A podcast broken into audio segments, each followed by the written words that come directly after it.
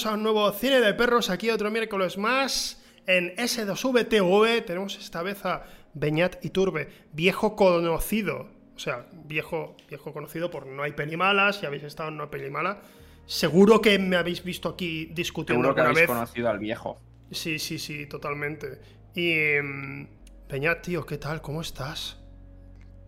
Bien, ¿y tú, este, este tono? De repente, muy condescendiente. ¿Sabes ¿Cómo algo? ¿Qué, estás? ¿Qué sabes? ¿Cómo estás? ¿Qué te Tengo han que dicho? contarte, tengo que contarte algo, tengo que contarte algo. Solo te he traído para discutir por qué te parece que Whiplash es fascista. ¿Te imaginas? Hay una sección, hay una sección que no hay que adelantar. A mí me Ah, han dicho que queda una escaleta. Ya, La quiero respetar. ya, vale, vale, de acuerdo, de A acuerdo. lo mejor el Luego- presentador tiene Buah, prisa. Esto va a estar guapo, va a estar guapo. Vale, vale. Hablamos después. No, o sea, se me ha ocurrido ahora. He dicho, hostia, una vez hablamos de esto y uh, vamos a sacarlo aquí a coalición. Pero vale, esp- esperamos, esperamos, no hay problema. No se olvidan las cosas, no se olvidan. Vale. una vez. Lo que pasa en, en, en No hay peli mala Se, se queda- recuerda Se queda en en cine de perros. Ah, bueno, sí, está bien, está bien, está bien pensado. Eres por ahora, porque ha estado aquí Elena, estuvo Luis, estuvo Randy, eres el cuarto integrante de No hay peli mala que, que ha venido aquí. Estás, te has, has Yo con pasado por... no ser el quinto, ya me quedo contento. Bueno, el quinto va a ser Javi, seguramente. Javi, a ver, a ver si vamos, puede- vamos encima. Ah, porque Javi. Javi es el. Ah. Ay, es que estoy traduciendo algo. Es que Claro, hay sí, una sí. película, don importante, ¿sabes? Qué asco. Vamos a, Yo vamos a, no ra- traducimos nada. vamos a, vamos a dedicar. no, que tengo yo otra opinión sobre, sobre. Javi que también me van a cancelar. Hostia, También. Sobre Javi. Hola, No, Javi. no, no, no, no, no. Mira, Es muy majo. de- dediquemos, dediquemos el programa este a, a rajar de los compañeros de No hay peli mala, ¿no? De los que, de los que Sí. tuvimos, ¿no? En plan, hay que ver. Sobre Luis. todo los que han ido antes que yo. Claro, claro. Hay que ver Luis, esos. Luis siempre con sus japonesadas, ¿no? Por ejemplo, hay que ver siempre. El otro día estaba haciendo yo lo de la broma de Skoda, la coña esta que hicimos para el vídeo de, de Skoda y eso. Y estaba él, bueno, pero Mitsubishi es mejor. Es como, tío, ya estamos. Tío, siempre igual. En Japón, siempre, ¿eh? ¿Quién le importa Mitsubishi? No he coincidido con Luis y, y ya no lo aguanto. Ya está, ¿no? Eso es lo que tienes que decir de. Sí, no, es lo que. Ya está, ¿no? No, no, ojalá coincido con coincidir. Cuidado que Rebeca. es verdad, los justo Ojo. los no hay peli mala creo que nos los hemos turnado. otra, otra de no hay peli mala. Más no hay peli mala, pero. Bueno, pero yo he salido antes que ella. Sí, sí, sí. Bueno, no, perdona, no, claro, eres Bueno, el quinto. no- calla, oye. calla, eres el quinto. Eres el quinto porque el episodio final de la anterior temporada fue con Rebeca. Rebeca aquí presente. Mira, mira, está saludando, está saludando. ¿Es tu amigo Beñat? ¿Beñat es tu amigo o.? Yo sí. Vale, vale, genial. ¿No? Se ven en las pantallas, sí. Bueno, pero se ve, fíjate el desenfoque que se va a ver, rayes. Todo, todo aquí como si esto fuera el directo, ¿vale? Lo tratamos de esta manera. Es en directo, sí, sí, es en directo, gente. Estamos leyendo ahora mismo el chat. Son las. Son, la- Gracias, gracias. La es que sí, la las- hoy estoy bastante guapo. son las Chat. 8 y 8, 8 y 9 aproximadamente, ¿verdad? Amigos del chat, sí. Em, Sí. Bueno, Beñat, Es la hora que iba a decir yo también. Beñat, el cine y eso, tío. Ya, Los perros, no, en serio. movida. Las películas, ¿no? Las películas. Los de. Los de. Ah, vale, ya. Eh, que, que has visto así por, que has visto así por último, que, que te, que te dé lugar a comentar. Hostia, se está riendo ya, La mierda. putada es que no me da mucho para comentar, pero el fin estuvimos viendo Crepúsculo. Que yo no había visto nunca. Tú no estuviste en, el especi- en especial. Tú no estuviste en el especial No, de Crepúsculo de No no estuve. mala. y que bueno, ¿qué te ha parecido? ¿La primera y la segunda viste? Las dos primeras. Sí, sí. ¿Qué te ha parecido? Son las dos primeras películas de una saga que. Que luego más películas, entiendo. Y con actores que, que hicieron más cosas. No, la primera me sorprendió para bien. La primera me pareció que estaba mejor dirigida de lo que. De lo que, De lo que esperas, de lo que merece. eh, Sí, Siquiera. de lo que merece realmente el material. Sí, sí, sí. Había alguien con, con- con intención de hacer una peli buena ahí. Y con la tercera te va a Me pasar. encomiable. Y con la tercera creo que te va a pasar lo mismo. Porque pusieron a. ¿Qué haces? Ah, vale, que estás cogiendo. Bro, coge los míos de- del cajón de la entrada, los auriculares, por favor. Que los- yo he usado esto para la llamada. Ve, ve, en serio, por favor. Quiere, quiere interrumpir la entrevista, sea como sea, es increíble. Es, es espectacular. Eh, que le he robado los auriculares, básicamente, y se ha enfadado. Joder. Hombre, Sí, pero- entonces, pero- es pero- que yo también me he pero a ver, enfadado que, ya. que- que ella me roba todos los días cualquier cosa, ¿sabes? No, no, no veo como esto como si fuera algo horrible. Te llevas todo el día robándome cosas. ¿Qué? Vale. Cuestan 3 euros. No es robar si está a la vista. Que, mm, bueno, que la de Crepúsculo, la tercera, la dirigió David Slade, que había hecho 30 días de oscuridad. siempre. 30 días de oscuridad, por ejemplo, había hecho. ¿No la has visto? ¿O sí la has visto? No sé. Eh, es, es una no, cara, es una cara no. que no sé leer. ¿No la has visto? Te la recomiendo, está, está bien. Está guay. No, 30 días, Crepúsculo 3, Sí. solo múltiplos de... Y hizo varias de, De juego, de Juego de Tronos, si mal no recuerdo. A lo mejor. mm, Sí, Ah, sí, mira. sí. Los de, por ejemplo, lo- los, de guerra, menos el de. Menos el de la batalla de los bastardos, especialmente, creo. O dirigió varios que estuvieron muy guapos. Y el. Y el tema es ese, que Crepúsculo, cuando empiezas a ver la primera, es como, bueno, aquí hay un esfuerzo. Pero ya con. llega un momento en el que les Y- da igual. No, la, la segunda. No, y que a mitad de la primera también empieza a ser aburrido. Sí, claro. O sea, toda la intensidad y todo lo que estás aquí ya Sí. como que deja de, de- de Sí, sí, tener sí. impacto en ti porque ya te has acostumbrado.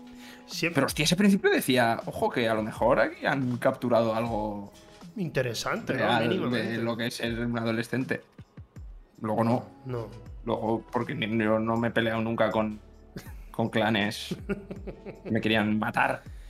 Em, Pero al principio, tío, había.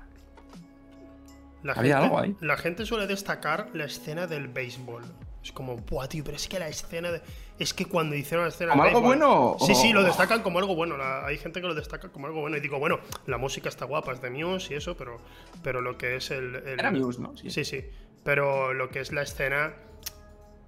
mm, es como que la idea, la idea está más guay que lo que ocurre, que cómo se ve todo. O sea, la idea de que queden en tormenta para dar los batazos y que nadie lo escuche sincronizándose con truenos, es como, vale, es, es original, es original.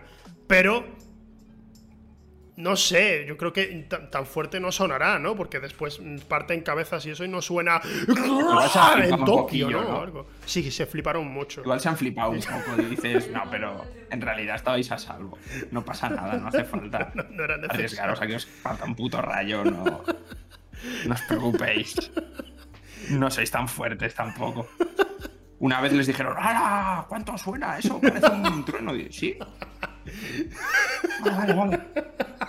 Vamos a aprovechar este poder que tenemos, claramente. Hostias, eh, Hijos de puta. qué lástima. Vaya Siempre, voy a. re- Unos flipaos, eh.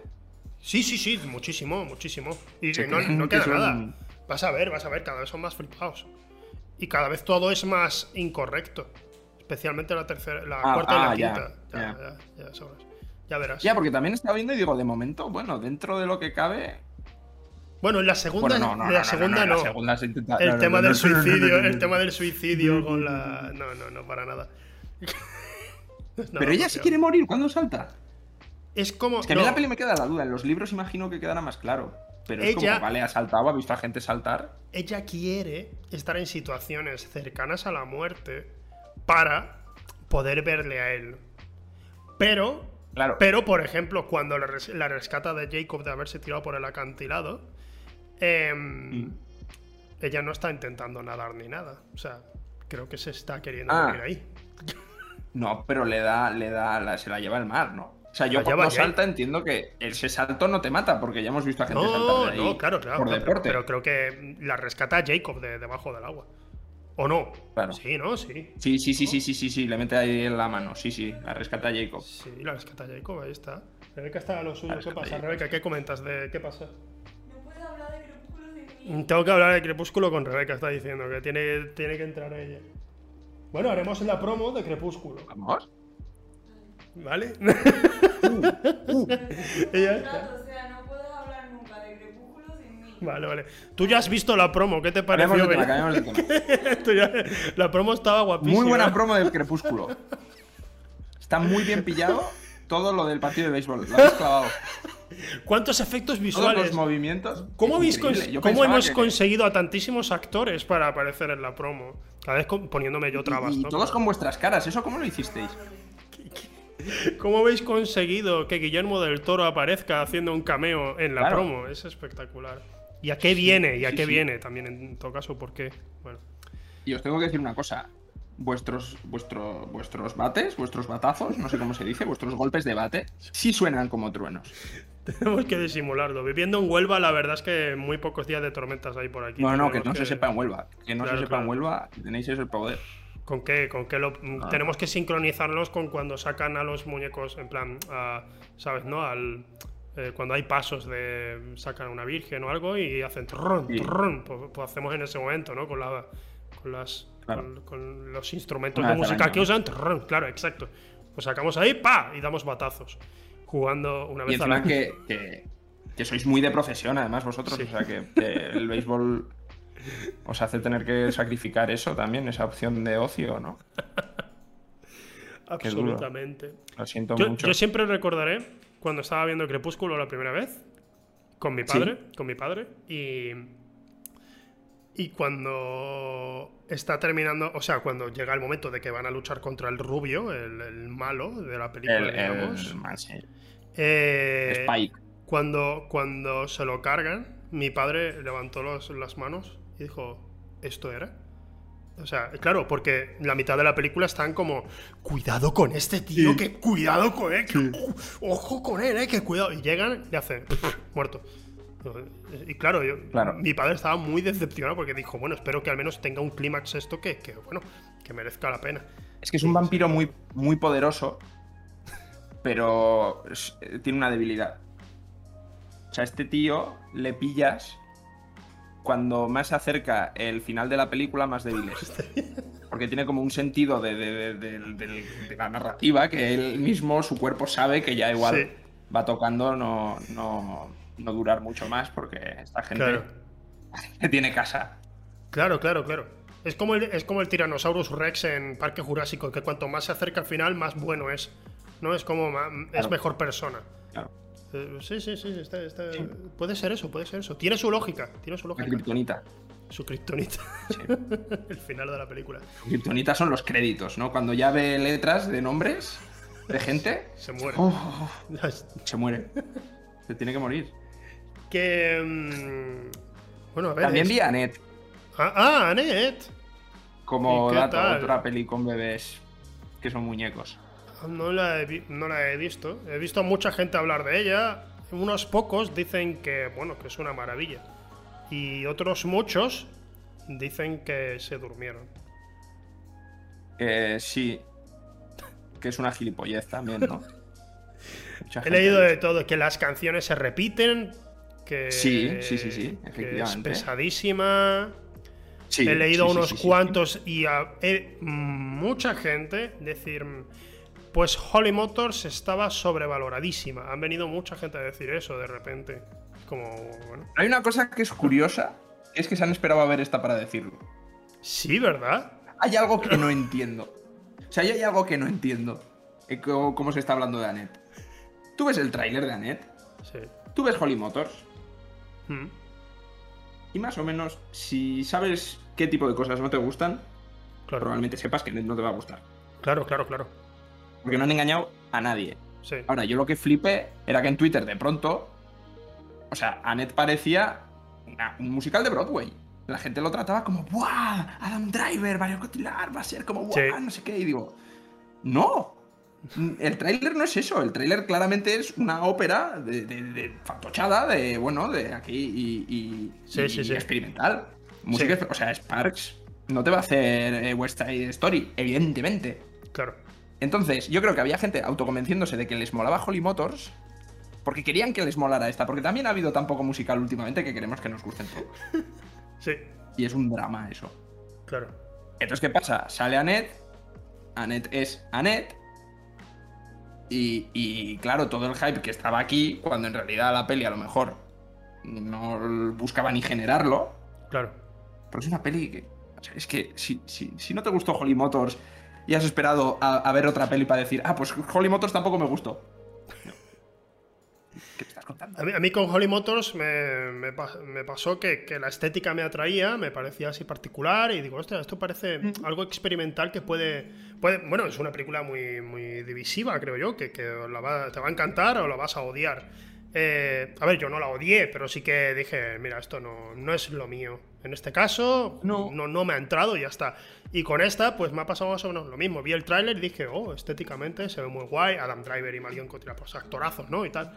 Pero, eh, sabiendo quién es el director, pues dije, "Mm, es- puede, puede, puede, ser, puede ser otra vez un rollo así que me vaya a aburrir.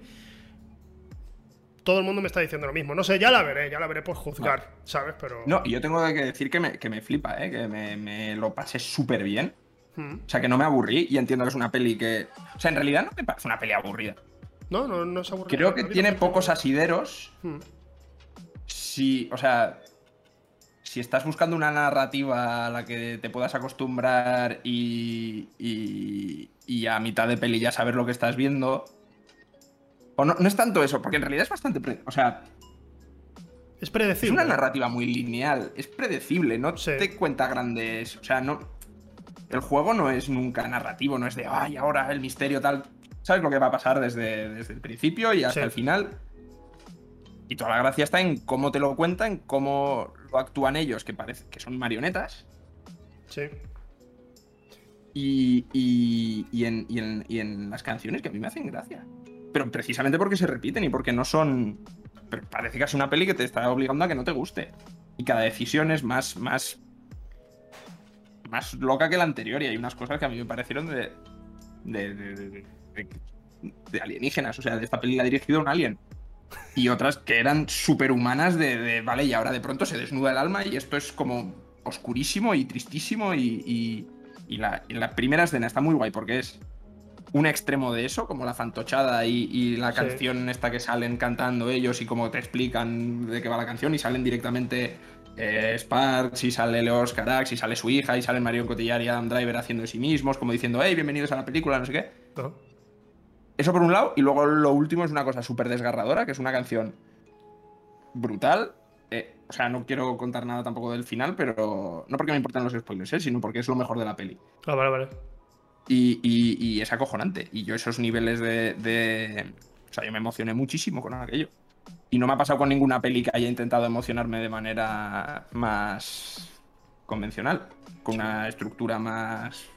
con altibajos y, y de implicación y tal. Yo no me... Yo no me he- o sea, yo no me he reconocido en ninguno de esos personajes. No he conectado con ninguno, realmente. O sea, la he visto totalmente desde fuera. Sí. ¿Cómo cojones me ha emocionado tanto así? Sin contestar a ninguna fórmula o ningún mecanismo real que funciona de. de, de- Joder, ¿cómo se llama esto? De, de- de implicación emocional, de. Sí. de- bueno, sí, Conexión. Sí, de- que Yo te- que sé, que- sí, que- conexión. sí. Sí, empatía, todo esto, nada, ninguna de esas. Ningún ninguna tipo de, esas. conexión con ninguno de los personajes y sin embargo al final te toca la patata muchísimo. Sí. Ella Bueno, pero yo qué sé, esto, esto- no tiene personalidad casi y él es un hijo de puta. Sí. Pero tampoco, pero, o sea, bueno, Vale, bueno, no, no, no cuentes más, que, que me al final me está interesando mucho más. No creo que nadie esté obligado a que le encante tampoco, que era la sensación que me daba un poco. De también gente saliendo diciendo, joder, es que, es que han dicho que era una obra maestra y a mí no me ha gustado. Digo, joder, pues, pues Mm, es que eh. claro, eso pues, Hay- te puede hay- pasar también con Hay que cambiar completamente el cómo, cómo vamos al cine. el discurso. No, la- el tema de. No, es que, joder, si me han dicho que la película iba a ser así y no ha sido así, pues entonces es una mierda. Y eso lo, lo veo muchísimo en el público a veces y me, me alucina que, que hagan eso, no sé, tío. es- Sí. Madurado un poco, ¿no? Que, Creo que cada vez está menos personalizado como, como la, o sea, la opinión, ¿no? Es. Recibes más una opinión generalizada sí, Y si cinco críticos en Cannes dicen que les ha gustado y por lo que sea, esas cinco críticas llegan antes a ti que las cuatro que dicen que no, sí, tú ya crees que la, que la recepción es positiva y que esa peli es buena. Sí. Y a lo mejor lees los nombres de los críticos ves las últimas dos críticas que han hecho de una peli que has visto y dices, vale, es que a ellos les gusta por razones por las que a mí no me va a gustar. Claro. Y creo que ese, no sé si antes se hacía, ¿eh? Pero, o sea, a mí me da pena de decir, joder, es que a lo mejor tú también tienes que elegir de qué críticos te fías y de cuáles no. Sí. Y, y- y al leer una crítica, también tienes que saber leer entre líneas y si alguien está alabando un aspecto muy concreto que dice, me gusta por esto, por esto y por esto, a lo mejor tú dices, ah, vale, por esto, por esto y por esto, a mí exactamente no me va a gustar. Claro. Entonces también, joder, pues eso no puedes culpar tampoco a la recepción. Sí. Al final, eso no deja de ser una opinión subjetiva, individual, 20.000 Exacto. veces. Exacto. Bueno. Pero pues, esto, pero esto no, que- nos que puede. pega una chapa ahora. No, no, no, leche, si te traigo para que hables tú. Yo, de hecho, no debería hablar, te imaginas, yo debería estar en silencio. Eh, cuando. Hay, hay- hay un youtuber que se llama Donkey, que hace vídeos sobre videojuegos y tal. Y estuvo hablando hace un tiempo del tema de reviews de videojuegos, en particular estaba hablando, pero también se puede aplicar perfectamente al cine. Y es que cuando ves eh, una crítica, por, eh, la, la fotogramas le ha puesto cuatro estrellas. Bueno, las fotogramas. Se lo ha puesto un crítico, crítica que está en fotogramas. O sea, es distinto, tío. O sea, y ahora, claro. Los fotogramas no tiene una línea editorial. O sea, lo entiendo más si es de un. Pero la fotogramas justo, realmente. Sí, sí, sí. No sé, bueno, me refiero. Que, que- que de vez en cuando escuchas esos comentarios. En tal han Por puesto eso, por eso. Este, es, esta, tantas estrellas. Han dicho tal. Y digo, bueno, pero la identidad, o sea, hay una persona ahí detrás de eso. ¿Sabes? Cada. Y como hay muchas, y como hay muchas personas, pues a lo mejor es como cuando, yo qué sé, tío, cuando. Recuerdo con, con qué película fue, tío. Estaba, estaban pegando muchísimo eh, el tema de Seth Rogen. Este, estaba gustando. En cada película que aparecía Seth Rogen en España estaba gustando muchísimo en, en la crítica. Desde Super sí. Salidos estaba, estaba aquello explotando. Y en fotogramas especialmente. Recuerdo que gustaba a todos los críticos. Era como que les encantaba. Y, pero iba a lo mejor a otra revista y se ve que incluso el cúmulo de críticos que había en otra revista decía, no, no nos gusta esto. Entonces, a lo mejor puede, puede, de- puede ser que entre ellos hablándolo se animen y digan, ostras, pues la película me ha gustado por esto, esto. Ah, pues no había caído. Y, y en otra parte, pues digan, pues no nos ha gustado y se acabó. Pero cuando ves a un crítico individual y le sigues, vas, mm, vas viendo lo que escribe, Tú dices, hostia, este tío más o menos creo que puedo estar de acuerdo con él la mayoría de las veces si se fija en las cosas que me fijo yo. Si, Sí. yo qué sé, si dices, no, es que yo quiero, yo quiero saber si la película me va a entretener, pues ¿por qué, por qué lees a Bollero? ¿Sabes? No, porque Bollero no te va a contar, no te va a hablar de eso, te va a hablar de otras cosas. ¿Sabes? No, no es que hay críticos que sigo porque suelo coincidir y críticos a los que sigo porque no suelo estar nunca de acuerdo. Sí. Y eso también te forma un poco, es una guía al final para decidir tú lo que ves y que merece la pena y que te puede funcionar más, ya que te vas a gastar 8 euros en una entrada, Sí. pues cómo lo rentabilizas más. Pero más allá de eso no es, no tiene mayor... De hecho en la fotograma es una cosa que pasaba mucho, era que a veces veías un public reportaje de cuatro páginas vendiéndote las maravillas de una peli en concreto y luego la crítica de esa peli era una mierda. Y eso realmente es porque los críticos van aparte de, de cualquier tipo de, Claro. de, de mandato que pueda haber. Incluso una peli que es una obra maestra para todos los críticos que están ahí y es la peli que ellos quieren que llegue a más gente, luego no, más allá de una crítica de una columna de media página, no, no tiene mayor, mayor revuelo en la revista. Eso Sí. no sé, no sé a dónde iba esto exactamente. Estamos hablando de. Pero que Anet-. A mí me ha gustado mucho y que el que la quiera ver que la vea y el que crea que le va a gustar, pues que la vea más. Vale, vale, de acuerdo. Y por acuerdo. curiosidad se puede ver. Me, la- has vendido bien, ¿eh? Me la has vendido bien. Sinceramente. Y, y el, y el pavo de Big Bang Theory se nacionalizó francés para hacer la película y aprendió a, a dirigir una orquesta. Ah, sí. El que hacía de Sí. Howard Wolowitz, ¿no? Algo así. Sí, era ese. Simon, Simon Helberg. Sí, me acuerdo, me acuerdo el nombre del personaje, pero el actor. Sé que, por lo que he leído, eh, ha estado desaprovechadísimo. Eso lo sabemos, ¿no? Todos. Han estado desaprovechados en Big Bang Sí. Theory y, eh, y de repente aquí actuando en esta película, pues ha, demo- ha demostrado que es muy buen actor. Eh, es lo, por lo que tengo entendido, lo que se ha dicho. Y, Sí, no, yo me acuerdo también en Estudios en Estudio 60 que era de las pocas cosas que, que me molaban. Él. Y en. Y en, en, en un tipo serio de los Coen también salía ahí. Es verdad, también como salía ahí. Tres, cuatro escenas, pero lo Sí. hacía bastante. Sí, bastante sí, guay. sí. Está muy bien. Sí. Y mm, no sé, ya con el tema este de películas así que me, me viene a la cabeza, ¿no? Hablando de Holly Motors, es algo que siempre he dicho, de cada vez que. Porque a mí Holly Motors no, no, me, no me llegó a gustar, sencillamente. No, no me, no me- Yo la tengo que volver a ver, porque a mí no me gustó, pero ahora viendo a Net digo, hostia, igual ahora soy, igual ahora la aprecio.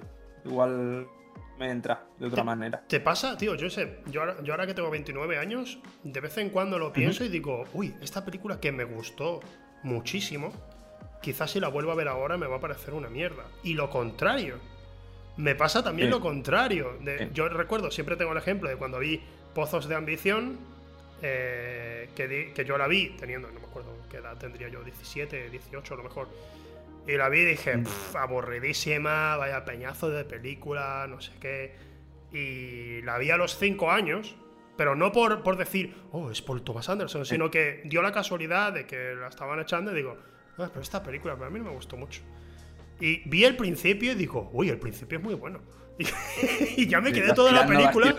Y digo, tío, no sé, yo no estaba ni, ni con móvil, ni. Yo no tenía prácticamente. Creo que no tenía ni móvil por entonces. Yo no estaba. O sea, yo, yo estaba viendo la película, ¿por qué no me gustó? Sí. No lo entiendo. y me quedé muy rayado. Y ahora pues, la película me encanta, Pozo Es que a veces conectas y a veces no. Y Sí, sí, está, sí. no tiene más. Yo, a mí me ha pasado lo, con, bueno, lo contrario y lo mismo, como una mezcla de las dos.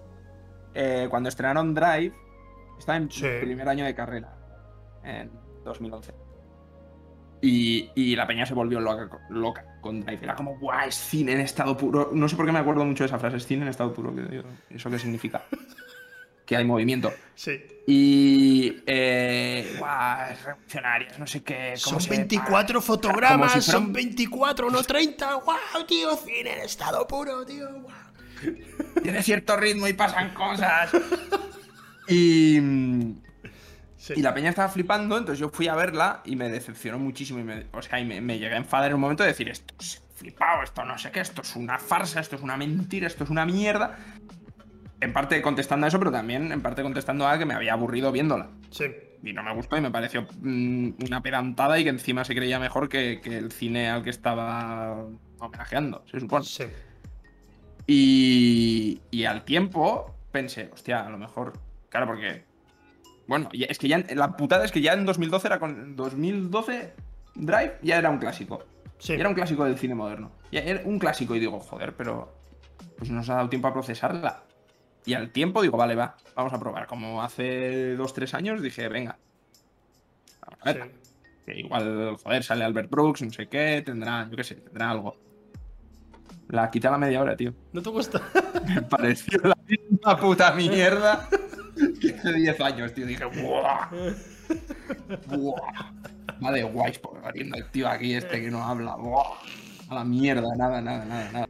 Y no sé si es que me he quedado clavado en esa época con ciertas Sí. cosas o que realmente Drive es una farsa y, y Yo hemos- creo, hemos sido engañados. Por mi parte, yo recuerdo cuando, bueno, cuando. Eh, es, que, es que fue muy curioso, además, porque Nicolas Winding Refn ha sido un tío que ha, seguido totalmente lo opuesto a lo que esperarías de la carrera de, de alguien así, ¿no? En plan, Buah, ha hecho un clásico del cine hollywoodiense. Este tío va a seguir así, va a tirar por la acción. Y dijo, ¿sabes qué? No, tío. Voy a hacer otras ¿Cuál era mierdas, la- tío. Eh, La de Only Lovers Left Alive, esa fue la siguiente, ¿no? No, Only, God for Guys. Only, only God for Guys. Only God, eso, Only God Forget. eso. En Tailandia. Only Lo Lovers Left. Alive, esa es la de Jim Jarmusch. Eso te iba a decir, digo, no tiene nada que ver. Me parece una puta mierda también. Y el. Eso que me mola, ¿eh? Volvió, volvió un poco a lo que había hecho anteriormente. Para mi gusto, Sí. nunca llegando a mi favorita de él, que es Bronson, que esa la recomiendo muchísimo siempre. Tengo que verla. Tengo me que verla. Mira, es que ahora mismo me la voy a apuntar porque. Es, es de estas películas. ver. Es de estas películas porque tú ves que mm, ese director tiene un estilo muy particular. Silencios, sí, silencios largos, personajes así muy profunditos y tal. Pero es que en esa película encaja totalmente ese estilo. Por la historia que cuenta, es una Mm. historia real, rematadamente loca. Y, Sí. y lo hace de cierta manera que, entre eso y que Tom Hardy, pues, eh, haciendo, haciendo, siendo un loco como le gusta hacer a él en el cine, siempre personajes así muy variopintos, pues es espectacular. A mí, a mí me encanta esa película, a mí me gusta. Y Drive, Drive Yo a, creo mí, a mí que- me gusta Drive, eh, también. La verdad, pero no tantísimo, no tantísimo. Aprecio, aprecio cosas, por ejemplo, lo que hemos dicho antes, que hay críticos que a lo mejor pues mm, mm, se fijan en ciertas cosas y hay otros que no. Yo, por ejemplo, para mí Drive, eh, la escena inicial, es como el, el- mayor ejemplo de una persecución sin necesidad de un presupuesto, un presupuesto descomunal, sin nada. No, solo es tensión y además contado de una forma realista. Es una persecución vista totalmente desde dentro de un coche. Ese- es el antónimo de Baby Driver, ¿sabes? El comienzo. cada, cada, Las dos películas te están contando cómo es el protagonista, ¿sabes? En su escena inicial, que también son persecuciones. En Baby Driver es un, bueno, pues es un, es un, es un descaro y un, y un absurdo descomunal sincronizándose con la música y todo eso. Y en Drive, y en Drive, de repente es como, no, contenido dentro del coche. De aquí no salimos, vamos a hacer una Mm. persecución así. Y me flipa. Y hay detalles en la película que me gustan. Pero vamos, que comprendo, comprendo a gente como, que opine como tú. Lo puedo entender, ¿sabes? Es que lo entiendo porque digo, bueno, la peli no es para. comprendo que a veces eh, la- el tema del personaje de Ryan Gosling yendo de profundito y tal. Mira, se ha quedado otras. Volvemos a esto de que se, se quede tu cara. ¡Oh! ¡Ahí va! ¡Ahí va! ¡Hostia! ¡Ahí va! ¿Qué ha pasado? ¿Se ha ido la luz? ¿Me recibes? Sí, te escucho. ¿Me recibes? Te escucho, te escucho. Hostia. ¿Qué ha pasado? Eh, tu cara te Creo has que ha quedado. sido. He intentado buscar Bronson en Letterboxd. No habrás y- cerrado, y- no habrás cerrado el, eh, el navegador donde estaba el OBS Ninja. A ver, bueno. Podría ser que, que en vez de una pestaña me haya cargado una. una- un- Sí, efectivamente. Efectivamente. Te tengo que volver a mandar todo, ¿no? Escúchame, vea, mira, vamos a ir, vamos a ir. eh, extraño, extraño escondido dentro de un armario. Vamos a ir a. Imbécil soy. Vamos a ir al cancelómetro, si te favor. parece, porque ya que estamos aquí, que has cancelado Drive, eh, vamos, Venga, vamos, vamos, a mí, ¿no? vamos Ahora. al cancelómetro, vamos al cancelómetro directamente. Vamos, vaya.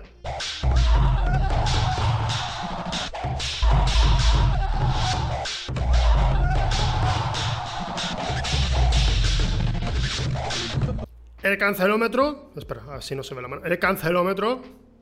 ¿Sabíais a lo que veníais? Sabemos que Beñat va a soltar algo de Whiplash.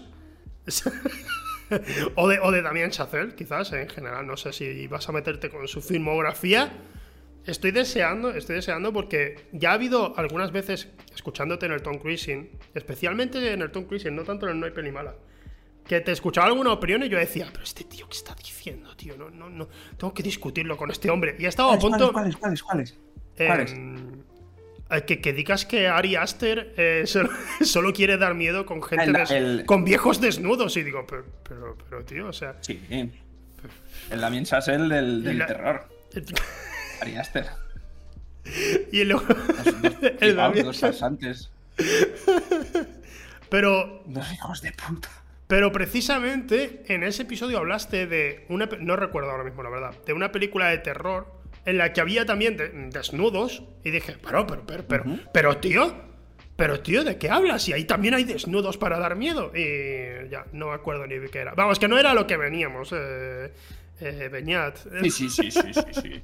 No, venga, venga, venga, cuéntame, cuéntame. Pero la a primera. Twitter le mola Whiplash, ¿no? Yo entiendo que a Twitter le. A Twitter y a la inmensa mayoría creo que le gusta Whiplash. O sea, siendo sincero, es como cuando, cuando salimos nosotros a decir, vaya tela interestelar, cómo está escrita, que no sé qué, que no sé cuánto. Y digo, ya, pero es que no está escrita para nosotros. Está escrita para que esté en lo alto de IMDB. Básicamente. Entonces, pues, pues, pues, si está ahí, si está ahí es porque está bien escrita. ¿E- ¿Entiendes a lo que me refiero? O sea, según nuestras Sí. normas, según nuestras normas, yo, yo cuando vi mm, In- Interestelar la primera vez, dije, eh, me ha gustado, pero esto es ridículo. Esto no, no, no, no puede gustar. Y claro, cuando veo con el tiempo que, que todo el mundo sigue diciendo es una de las mejores películas que he visto en mi vida, digo, bueno, pues eh, obviamente algo tengo que aprender de aquí. Yo, es como cuando ves Avatar y dices, bueno, pero la película es Pocahontas con, con, con bichos azules, ¿sabes? Anda ya. Sí. Y, y- y es la película más taquillera de la historia en su momento, pues tú dices, pues tengo que aprender. tengo que aprender porque esta persona ha conectado con el público como muy pocos han conseguido. Y ya está. Entonces, pues Claro. me, pasa, me pasa un poco eso, que, que un Whiplash, a mí, a- conmigo sí conecta totalmente la película. Y, y creo que a Pero mucha gente tú también crees que el mejor profesor No. es el que te maltrata. Ni mucho menos. Porque creo que la película tiene, creo, ¿eh? Habiendo también leído el guion, porque lo, lo estuve leyendo y tal. No me gusta una cosa que hace eh, Damien Chazelle, al menos en ese guion, no sé si después lo hizo. Em, que iba escribiendo lo que pensaban los personajes. Y comprendo que eso. ¿Eh? Eso hay directores, bueno, directores, hay guionistas que lo hacen para mandárselo a los actores y decirles, mira, esto es lo que está pensando. Hay algunos que lo hacen, pero el guion oficial que puedes descargar es así. Y claro, me, me extrañó muchísimo. Digo, ¿por, por qué escribe lo que piensan los personajes? Esto no se hace nunca. raro. Es, es muy raro. Y sin embargo, bueno, ahí está. Muy raro y no sirve para nada, además. Porque Ya, ya, claro, claro. Es lo que te digo, para, lo- para los... Claro, claro. Y, y a lo mejor no, pero que como guía para los actores o algo un poquito, pues puede estar bien. Pero generalmente nunca he visto eso. El asunto. pero para eso son los diálogos, ¿no? Para eso Sí, a ver, no, lo, ha- no lo hace todo el rato, ¿eh? En su defensa diré que solo en ciertos momentos de repente escribe en cursiva con lo que piensa el personaje. Y digo, uy, qué, qué extraño. Pero bueno, el asunto. Eh, creo que precisamente algo de lo que nos quejamos con el. con. con algunas películas es que no nos dejan sacar nuestra propia conclusión. En Whiplash, en Whiplash, al menos por mi parte, creo que hay una parte, hay, hay- hay un plano en particular que te deja decidir. Y es el padre mirándole mientras él está haciendo la última actuación de la película. Mientras el padre le ve, yo, yo veo a un hombre que se siente derrotado. Y, y para mi gusto ha sido, en su mayoría ha sido eh, eh, la voz de la lógica dentro de la película. Pero no es su historia, la historia es la, de, la del hijo. Cuando yo veo al padre, al padre lo veo roto por dentro. Está viendo que el hijo está perdiendo la cabeza ahí, volviéndose loco con, con ese último acto. Y al que hemos visto que sabemos que incluso eh, ha, ha llevado a que, a que uno de sus alumnos antiguos se suicidara y tal, gana su aprobación y pierde la del padre. Yo estoy viendo, o sea, es algo horrible, presentado de una manera como si fuera mm, magnífica, ¿sabes? Con- con- porque la escena está dirigida, la última escena a mí me parece está dirigida de una forma increíble, me encanta la música, me encanta todo eso, pero yo mi sensación tras terminar de ver la película, porque la he visto un par de veces, mi sensación es... Sí.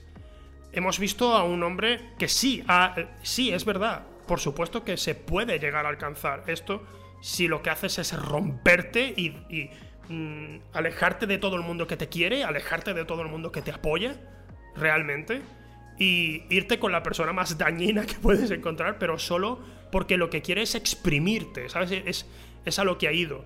Y, y en- pero sin embargo sí que he visto a gente que opina que, que opina que no, que la película lo que está diciendo es sí, hay profesores que te que si te si tú llegas a este máximo, ¿sabes? Puedes puedes conseguirlo. Yo no lo yo desde mi punto de vista no lo vi así y tengo varias amistades que me dicen lo mismo. Pero es verdad que tengo otras que me dicen lo contrario. Y creo que tú estás en ese, en ese plan. Es que me quedé totalmente con esa sensación. Sí. De que realmente el final es algo triunfal, que el padre. O sea, el punto agridulce que te pone es que su relación con el padre se ha roto. O ya no va a ser la misma. Pero en el fondo ha conseguido lo que quería. Y no hay una sensación de. Porque aparte de una cosa que hace mucho eh, Chasel también es como que te pone cosas por el camino, le da cosas al personaje, al protagonista, para que luego las abandone y tú sientas que es un sacrificio. Como que él de alguna forma sacrifica algo, ¿no? Y está toda esta subtrama de que empieza con una chica y van al cine y le ponen Sí, sí, con las palomitas y tal. Y luego a mitad de película, o cuando ya ha pasado un tiempo, le dice, oye, nada, que no, que ya está, que, Que lo dejamos acabó. por esto. Y es de. o sea, Es un sacrificio que parece inevitable, que te lo hace como, ¡buah! Es durísimo y mira todo lo que hay que dejar para tener esta carrera Sí. cuando en realidad ni, le- ni había una razón real para dejarlo, porque no es incompatible. No, no, para nada. Y su relación era una mierda. O sea, no, no, no Claro, tenían claro. una relación. No, pero- Era una sosada, era una cosa de te lo hemos puesto esto para que parezca que Sí, sacrifica sí. algo, pero sin que sacrifique nada Pero, en realidad. pero a mí porque a mí lo que me parece es que está siguiendo la historia de un personaje que es asqueroso, pero todavía no lo sabemos. Lo sabemos al final. O, o sea, bueno, cuando la deja ella ya te está dando una pista de escalada de, tío, ¿por qué, por qué está siendo un-?" Y además la deja siendo él un imbécil. Y hacia el final, además aquí hay una historia de venganza sobre venganza, que es la de el profesor que le invita, sí, sí, ven, que vamos a tocar esto. Y él ejecuta su venganza de Sí. dejarle humillado. Y él a la vez dice, ah, sí, pues me voy a vengar yo de ti. Voy a tocar lo que me salga aquí, delante de toda esta gente que ha venido a verte, a verte a ti en particular. Y voy a dejarte en ridículo.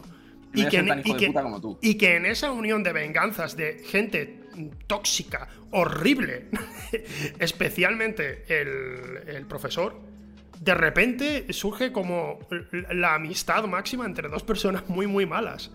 Eh, es, es la sensación que me deja a mí. A mí la escena me encanta. Y encantándome y terminando yo con una sonrisa, digo, he visto a dos personas muy desquiciadas hacerse amigos. es, esa- esa es lo que, es lo que En yo sus veo. en- términos, claro. es lo que yo veo en. O sea, tú lo ves en como la corrupción del, del, Sí. del alumno, ¿no? Sí, sí, sí. Y, y de hecho, a mí lo que me gusta de la película es que no te diga descaradamente esto ha sido lo bueno o esto Eso sí, ha sido lo sí. malo. Me gusta que tengamos esta discusión, que podamos ahora de- decir, "Mm, tío, pues yo creo que esto no, que creo que tal. En La La Land no ocurre, o sea, también La La Land es otro tipo de historia, pero no ocurre nada así. Pero es la misma, ¿eh? Sí, es la sí, sí, misma, sí, Es la sí. de. Para ser. Hay que elegir entre, ser, Sí. entre el éxito y el corazón. Y, y- y salvar el jazz justifica ser una persona horrible. El jazz, el jazz es, que es lo que más importa. unos cretinos y, y los negros no han sabido salvar el jazz, así que aquí vengo yo. Que me estaban esperando. Eso Luego voy a no, hacer una serie no de sé si trata de eso. No sé si trata de lo que dices, pero bueno. Ok, ok. Buah, qué asco de película. Bueno, pero tío, o sea, bueno, en general a ti Whiplash, John, tú no entras. Y, em, por lo que Pero- veo, de pero- no entras, ¿no? No, no, no, no. La La Land es- me parece peor todavía porque te lo. O sea, porque Whiplash por lo menos es abierta, o sea, habla abiertamente de eso. Sí. Y esa tensión la genera en, en texto. La La Land va de que tus sueños son lo importante y de que tú. y de que todo lo demás es un sacrificio necesario cuando en realidad la mayoría de cosas que hacen como sacrificio. O sea, no entiendo por qué lo dejan. No entiendo por qué lo dejan, no entiendo por qué luego. gracias. O sea, no entiendo por qué luego se encuentran y es agridulce cuando podían estar juntos tranquilamente. Sí. Es justo, justo Y. que es que hace, es que hace mucho que la vi, pero. A mí, Y parece que el único obstáculo que tenían para conseguir sus sueños, realmente, era esa relación. sí. Porque cortan y por corte vamos a. son la polla. Están con Sí. otra gente y ya tienen el éxito que querían. ¿Son felices? Bueno. Bueno. Sí, es que en realidad sí. Sí, sonríen al final, pero nunca van a dejar de pensar el uno en el otro. Es muy bonito. Y podrían volver perfectamente eh, si quisieran. Claro, pero... es que, es que es- En plan, bueno, es un drama que está. nos, hemos, muerto, no nos hemos centrado en nuestra carrera cada uno, ya estamos asentados y sí volvemos. Pero bueno, creo que ella tenía pareja, ¿no? En ese momento cuando vuelve a verle. No los dos, bueno, los dos tienen pareja, creo. Sí, sí, sí. Se encuentran Bueno. ahí como en un pase de esto. Sí, sí. Pero, pero la, Sí, Y había algo también como que te hacían ver lo que habría sido su relación si hubieran seguido juntos, pero en realidad no, y te hacen ver que es agridulce cuando en realidad. Súper tramposo. Esa, eso a mí Sí. me pareció súper tramposo. Y Sí, el, tema, el tema de el por qué se separan, que se- prácticamente, prácticamente es algo, es una discusión que tienen una noche que ella se enfada. No me acuerdo, eh, era un enfado por una cosa que tú dices. Pero Era algo es- de espaguetis. Había unos pero- espaguetis por ahí. Sí, sí, él, había- él- él le había preparado una cena. Él le había Sí. preparado una cena y había una discusión porque, wow, pero es que dedi- dedicas demasiado tiempo a esto. Oh, no, y tú te dedicas demasiado tiempo a lo otro. O sea, una, una- una discusión cualquiera en una relación, de repente se convierte en tenemos que dejarnos. Y claro, ese, Son gente que en realidad no tiene una relación. Y el asunto- Tiene una puta mierda. y yo veo, y yo veo una, una separación entre el personaje y sus acciones ahí. Que por ejemplo, en Whiplash hemos visto que el tío, al menos, el protagonista, hemos visto que, que estaba perdiendo la cabeza poco a poco. Pero aquí yo estaba viendo a dos, a dos personas que me caen bien y que tienen muchísima química entre ellos. Y de buenas a primeras hay una escena, "Oye, hay que ver que no sé qué. Tendremos que dejarlo. Y, oh, te- Y ¿hay pasa lo mismo que también. eh, Ellos no tienen la sensación de que se fue una relación guay, porque no les. No. O sea, el tío vuelve de gira después de cuántos meses. No Sí, sé cuántos meses se pasa el tío fuera, pero llega ahí y lo primero que hacen es cenar. Sí. Una pareja. Ryan Gosling y Emma Stone, encima personas atractivas. Llegan y ni se. O sea, no sé ni si se llegan a besar, llegan, ay, ¿qué tal? tal te he hecho la cena. No pum". fueron al cine, no fueron al cine o algo. A- a- no fueron a escuchar jazz. ¿Por qué no fueron a escuchar jazz nada más encontrarse? No, que encima ya le está esperando en casa, ¿no? Es como, tía, vete al aeropuerto, que son seis meses ahí sin veros. No me acuerdo, no no me sé, recuerdo, no era- recuerdo mucho eso. Lo que recuerdo es que eh, la sensación de "Bueno, se han separado, no entiendo por qué. Bueno, nos estamos centrando aquí mucho. Entonces, ni, ni siquiera First Man llegas a comprarla. de- No la he visto, no la he visto. Ah, vale, no vale. la he visto. Vale, Iba a vale. ver Landonoski un, día, un año que tenía pase y llegué y la cola era muy larga y dije, no me interesa tanto. Y desde Claro. entonces creo que ya está como podría verla ahora mismo si quisiera. Sí, está bien. en la plataforma de mi elección, pero eh, que en este caso es. No sé por qué estoy buscando esto. Para saber yo dónde puedo verla. Si si en algún momento me apetece. No, está para alquilar, pues no la voy a alquilar. No No, no, no- no la voy a nada, alquilar. no pasa nada. Está curioso. Solucionado. Vale, entonces, Damián Chacel. Pero eso, no- yo, no para cerrar un poco Damien Chazelle, para mí es una Sí. persona que, que en su ascenso a, a- a Hollywood, digamos, ha tratado muy mal a muchas personas y, y ha, hecho estas- ha hecho muchas películas como justificándose. Ha, ha tratado muy mal a sus exnovias y yo creo que ha hecho películas como diciendo, ¿ves? Pero esto- la pena. ¿Pero esto es una teoría o te basas en algo? Esto es, un- esto es una teoría Ah, mía vale, que vale. tengo bastante, bastante clara, sí. Ah, vale, vale, vale. Tú pagarías, tú, tú, alquilabas esta teoría, ¿no? Esta teoría sí la alquilabas, Sí, pero. yo creo que es un petardo. Vale. Es un petardo que, que ha ha antepuesto su carrera a todo, a todas sus relaciones. Y ahora, y ahora ha hecho películas como para restregárselo por la cara a las que le han dejado. Generalmente. Encima se cree que sabe escribir cuando. O sea, yo creo que realmente escribe como un director. Hay muchas cosas visuales que luego. Emocional. No tiene por qué ser No. malo. No, no, no, no me parece mal, hombre. Pero es que hay una escena en La La Land en la que aparece. O sea, ellos se están comportando como se están comportando, no sé qué, ellos tienen un sueño. Sí. y conocen a un guionista. O sea, el la única persona en una fiesta de Hollywood que conocen que es un petao y que es un pesado y que es un petardo y que, y que, Es el y que guionista. les come la oreja es, el guionista. Sí. Cuando en realidad yo creo que eso en Hollywood no es así. Primero porque no les invitarían a las fiestas. Y segundo porque hay peña mucho más pesada por experiencia propia en, en- en- en- que guionistas. O sea, un guionista me- no te va a venir a decir, "Ah, no sé qué, dárselas", tío, porque sabe que ahí sobra. Estamos intentando ahora sacar como. ¿Qué has querido decir con eso también? A mí me hizo gracia lo que dice guionista se cree mejor que los guionistas, cree que él no necesita guionistas y le hace bastante falta. Bastante falta. Autorucho de mierda. Vale, vale. Ojo, cosa, ojo. Eres, el segundo invitado que amenaza directamente aquí a un guionista. Bueno, guionista. ¿También director. Chasel? No, no, aún Porque, porque? Ángel Quintana amenazó a, a- a- Pero amenazó directamente, además. A leches, a, a Damon Lindelof. Por, por lo de perdidos. No, a él le afectó muchísimo y no, y no lo supera. Ya, no. Eres el segundo aquí. Ahí todos somos víctimas, él también. En esa situación nadie gana. Bueno, Sí. solo Disney. Como siempre. Que eh, Damien Chazelle, otra cosa, se cree que está resucitando el, el, el, El jazz. el musical clásico de Hollywood, no sé qué, gilipollas.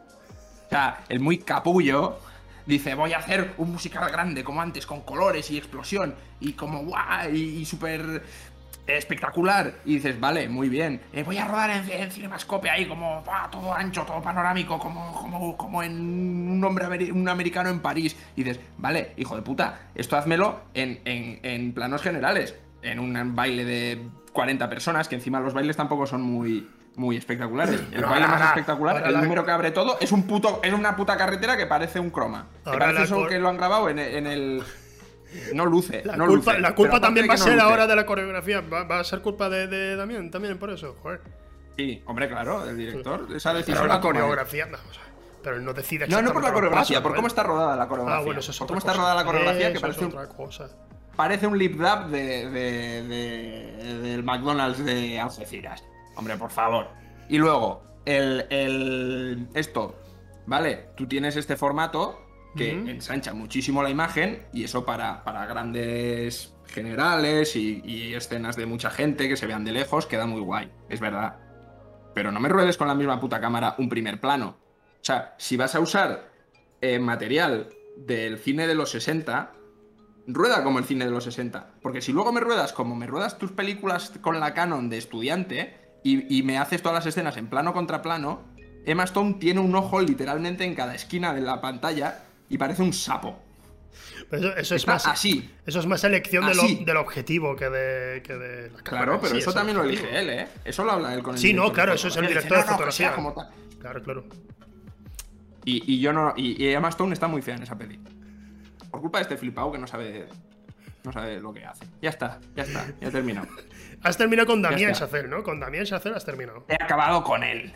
Vale, vale. Lo he desgarrado. Ya no vuelves a hacer nada en Hollywood. Ya te, lo has cargado. eso ¿eh? es. Vale. Si queréis un musical bonito tal y que canten y que no sé qué y que haya muchos colores, eh, hay más. Vale, de acuerdo. Las señoritas de Rochefort, por ejemplo, que él encima el principio lo intenta fusilar de ahí, está mucho mejor. Y ya está. De acuerdo. Y Eh, este, eh, el canadiense este, que se, que se vaya con el otro. Canadiense.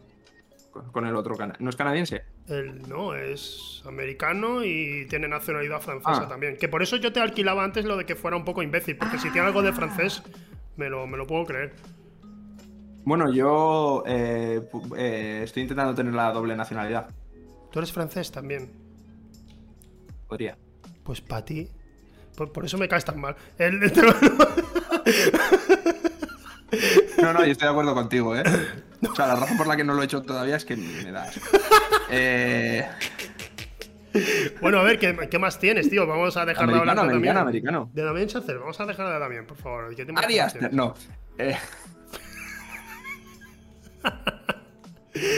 No sé, estos, estos rollos de fan terrible de pavo que se ve que a mí no me interesa. Pero a veces, A mí no, no pero, pero a veces mal, no es culpa. mal, pero a veces, pero escúchame, no, tienen, no tienen por qué tener la culpa ellos de que ahora la gente se No, la flipe. tengo yo, la tengo yo. Pero, pero yo recuerdo, recuerdo, por ejemplo, cuando M. Night Shyamalan, eh, Shyama- Shyamalan sacó El Sexto Sentido y le pusieron en una revista y diciendo el nuevo Steven Spielberg había hecho, había dirigido esa película. O sea, ¿cómo te, te tranquilizas, no? Y claro, la gente le empezó a coger tierra porque, ah, yo esperaba aquí una película de terror con unos hipergiros. Y digo, bueno, pero eso es- ha sido culpa de, de- de- de Sí, cómo sí, lo sí. han vendido todo el rato, pero, pero yo recuerdo cuando vendieron La Joven del Agua, eh, la productora y tal, la vendieron como una película de terror y la veo y digo, pero esto es, esto es un cuento, no es una película de terror prácticamente en ningún Claro. momento. ¿Qué ha pasado? Entonces yo comprendo que, por ejemplo, con, con, con Hereditary también se vendió un poco como si fuera película de terror y digo, bueno, pero esto es más comedia. Y creo que es a propósito, es una comedia incomodísima. Y, y me pasa eso a veces con algunos, con algunos directores. Pero bueno, sí, va- dejemos de hablar de, de Ari Aster, no quiero meterme en Sí, peleas. ya demasiado, ya demasiado tiempo les hemos dedicado ya a estos dos capullos. Flipaos. Habla tú ya, venga, ¿qué más tienes? Joder, encima me- eh, con Shyamalan. A Shyamalan le dijeron que era el nuevo Spielberg, pero es que. Es que el sexto sentido. Tranquilamente. ¿Qué pasa? Podría. O sea, es, es Hitchcock eso. Es, es increíble. Ah, claro, sí, sí, sí. Y sí, y luego le fue a la contra, pero y ha acabado saliendo ese agujero. A ver cuándo. A ver cuándo. Primero, cuando se comen el marrón estos dos, cuando caen en desgracia, que yo creo que les queda poquito. Y es un tema del que vamos a hablar ahora. Vale. a ver. Y, y a ver cuándo remontan y hacen algo bueno, porque. A ver cuándo hacen el sexto sentido. O sea, Ari Aster ha hecho dos películas, tranquilidad, ¿no? Joder, que tampoco. Le das Mira, un poco y de tiempo. Y parece que sea el, el, no sé, John Carpenter. No, no sé. Bueno, por favor. Vamos a ver, ¿eh? vamos a ver, escúchame, escúchame. Por ejemplo, yo ayer vi. Ayer precisamente, que en realidad fue hace un par de semanas para la gente de, de- de Twitch que nos están viendo ahora mismo. La mentirijilla. Ayer vi Silent Mouth. Eh. ¿Qué tal? Me gustó muy mucho. Eh, me gustó bastante. Y el nombre de Rose Glass, que, que lo- que lo he oído, o sea, no lo, no lo busqué ayer, pues dije, es una directora esta lo que ha hecho la película. Y dije, mañana lo apunto, porque quiero saber qué más va a hacer esta mujer. ¿Sabes? Porque tengo mucha curiosidad por ver qué más hace. Y ¿Es ópera prima? eh, sí, estoy, eh, precisamente lo he visto y solo hizo cortometrajes anterior- anteriormente. Hostia. Y no, ¿tú la has visto la, la peli? La- No. te la recomiendo, te la La- Quiero recomiendo. ver, tengo muchas ganas. Pues eh, sencillamente yo, sí. yo apunto ese nombre, digo, aquí está. Con Ari Aster me pasó eso, vi Hereditary y dije, voy a apuntar este nombre. Vi eh, después la que, la que hizo por último, que Sí, cuyo eh, nombre Midsommar. acá- acá- Midsommar, y dije, tío, está haciendo al menos algo que dentro del cine de terror eh, está yéndose por otros lares y está yendo más a la incomodidad que al terror en sí. Me, me parece bien que haga esto y, y yo pues lo apunto. Pero que si luego hay gente que se flipa, porque sí que es verdad que hay gente que se flipa y empieza a decir, bueno, tenemos aquí Es, es un poco. Yo, yo no creo que ya nadie quiera usarlo como, como forma de promoción, ¿no? Pero decir, el nuevo Polanski, ¿no? Eh, Sí, para sí. promocionar. Sería un poco, un poco cagarla, ¿no? Decir eso. Pero el nuevo Hitchcock. Tenemos aquí el nuevo Carpenter, ¿sabes, tío? O sea, si la gente ya, especialmente la prensa, se empieza a flipar y empieza a decir esas cosas para llamar la atención, joder, ¿qué, culpa tiene el que a lo mejor dice, yo es que quiero hacer mi mierda y se acabó, ¿sabes? No, dejadme en paz. Pero hay películas que invitan más que otras a eso, ¿eh? A ver, dime. Y, y, eh, a, 20 a 24, cosillas así, son más, no, terror elevado, no sé qué pollas. Yo estos dos sí que veo que vienen de un sitio un poquito más... Tenemos a revolucionar, no sé qué. No sé. Bueno, bueno, no sé, no se puede. Puede ser. Y, y es una interpretativa personal, ¿eh? es una cosa totalmente. O sea, como seres humanos me caen mal y sus pelis como. O sea, no soy capaz de, super- de separarlas. Que no salimos Pero de. Que no salimos de estos dos, tío. ¿Qué más tienes para, para ¿Qué quería decir? Vale, a ver. eh, tengo otra. ¿Qué son frases? ¿No? Hay que tirar como cosas por. O sea, voy a decir una cosa por la que me pueden cancelar. Exacto. Bueno, vale. Vale. Em, la primera temporada de esa serie de la que tanto habláis no era tan buena. Y la segunda no era tan mala. No está siendo tan mala. Y esto se puede aplicar a muchísimas series y a muchísimas cosas que está pasando porque el discurso de Twitter se está cargando cómo vemos las cosas, cómo las consumimos y cómo las, las procesamos nosotros mismos. ¿De la que tanto habláis? ¿De qué serie estás hablando? De cualquiera, puede ser cualquiera. Cuando una Ah. serie de la que nadie espera nada lo peta en la primera temporada, Sí. siempre pasa lo mismo en la segunda. O ahora en la segunda, antes tardaba un poco más. Pero ahora pasa en la segunda. Sí. Te refieres Pa- a que de repente la gente dice, no es tan buena como la primera, ¿no? Es lo que... Ya no es tan buena. Ya no es tan buena. Está pasando con Ted Lasso. No sé si te estás. eh, si- No, no, no he visto nada todavía. Te lazo, tengo ganas de, de verdad, pero no me he puesto a ello. A mí me gusta mucho. Sí, A mí me parece que está muy bien. sí. Y. Y la primera, la primera temporada era una cosa pequeñita, como que, bueno, pues de. Un poquito así más cálido, más. ale- pues no alegre, pero. O sea, tiene como algo optimista la Sí. serie. Y es de, venga, vamos a ser optimistas y a sonreír y no sé qué. Y es una cosa que en principio, pues te puede.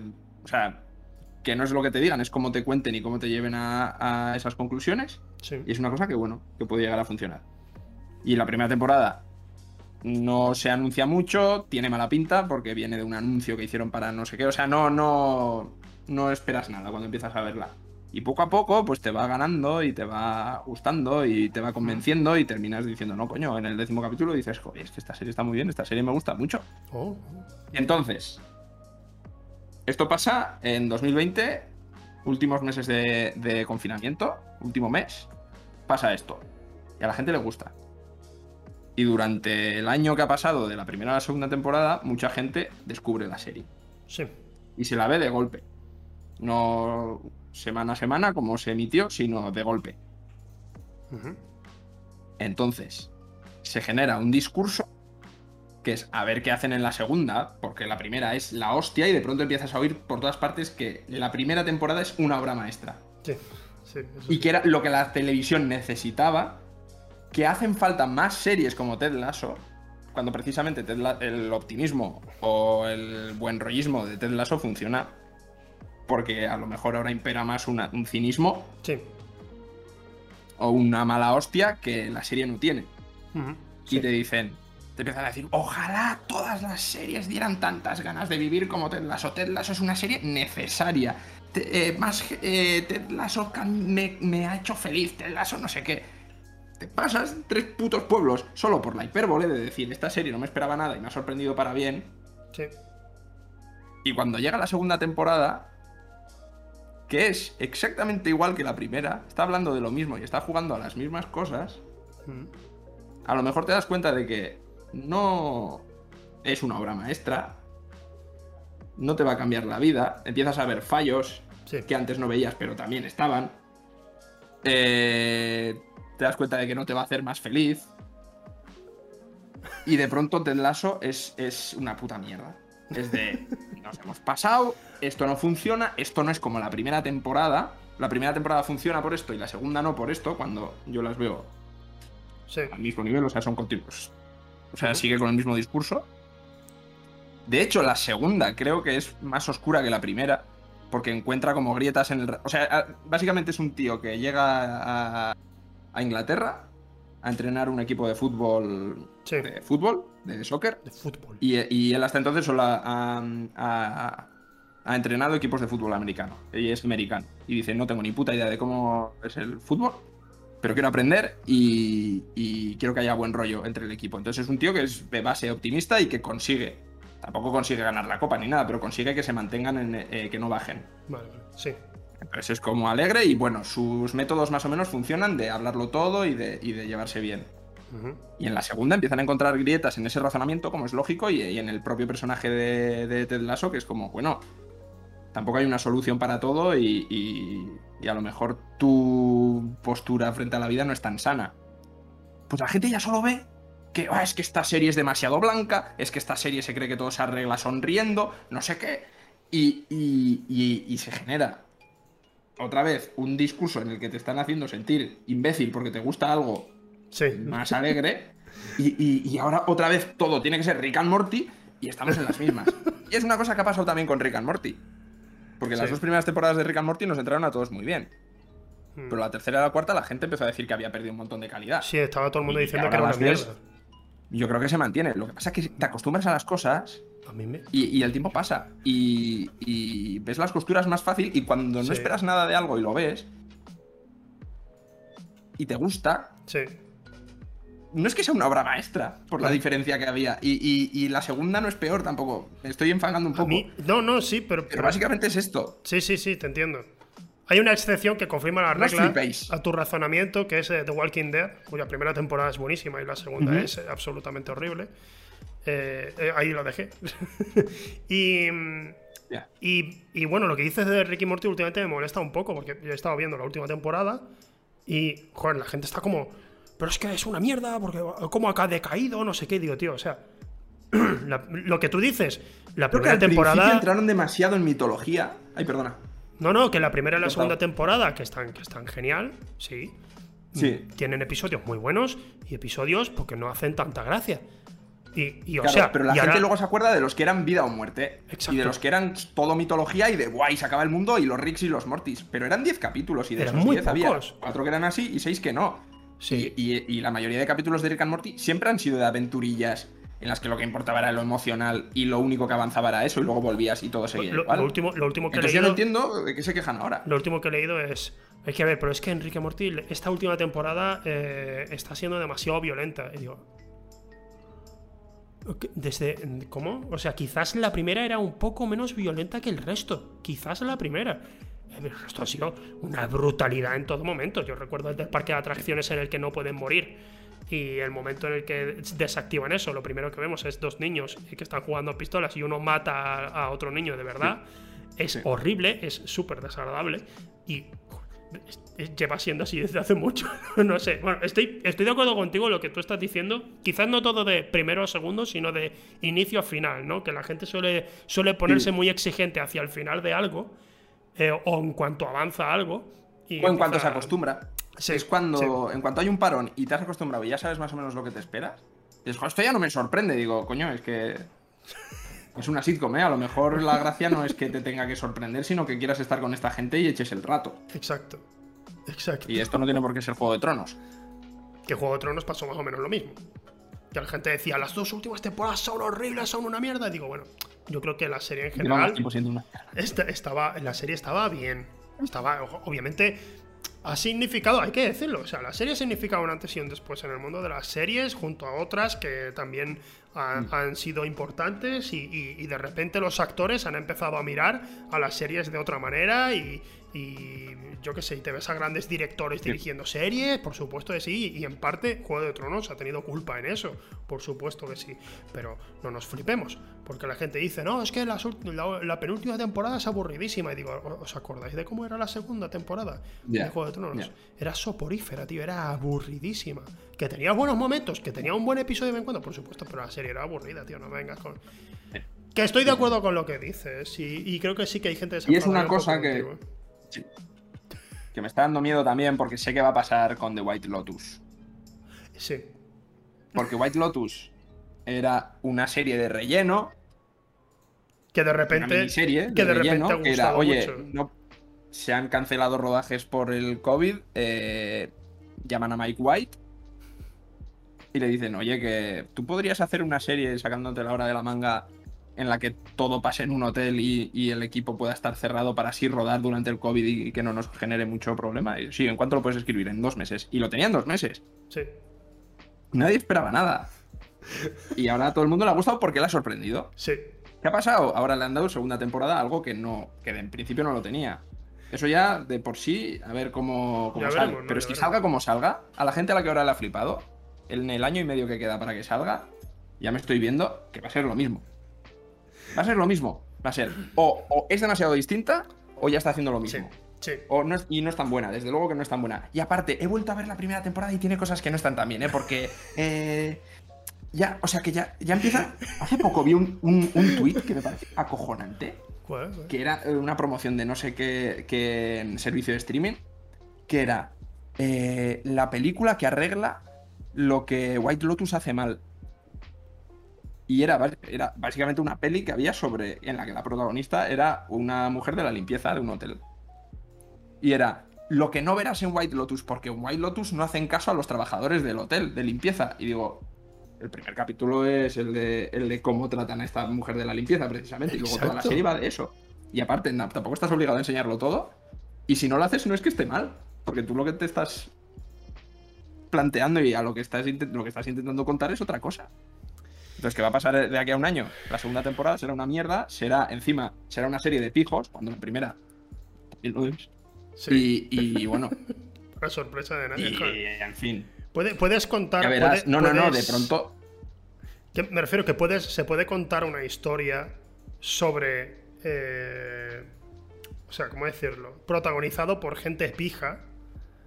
Y, y puede, y puede tratar principalmente de la diferencia que hay con la gente humilde, como es White Lotus. Descaradamente lo es en todo momento. Lo que pasa es que como no te. No, la mayoría del metraje no es para la, la mujer que quiere llevar el tema este de lo del masaje, por ejemplo, el negocio de masaje, Sí. o lo de la limpiadora que está en la primera temporada, el primer episodio.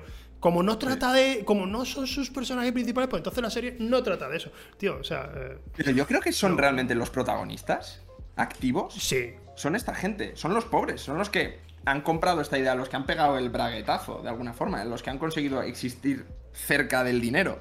Los Que que. son la, la- Y los que. que son. Sí, Los que además tienen una progresión en su personaje.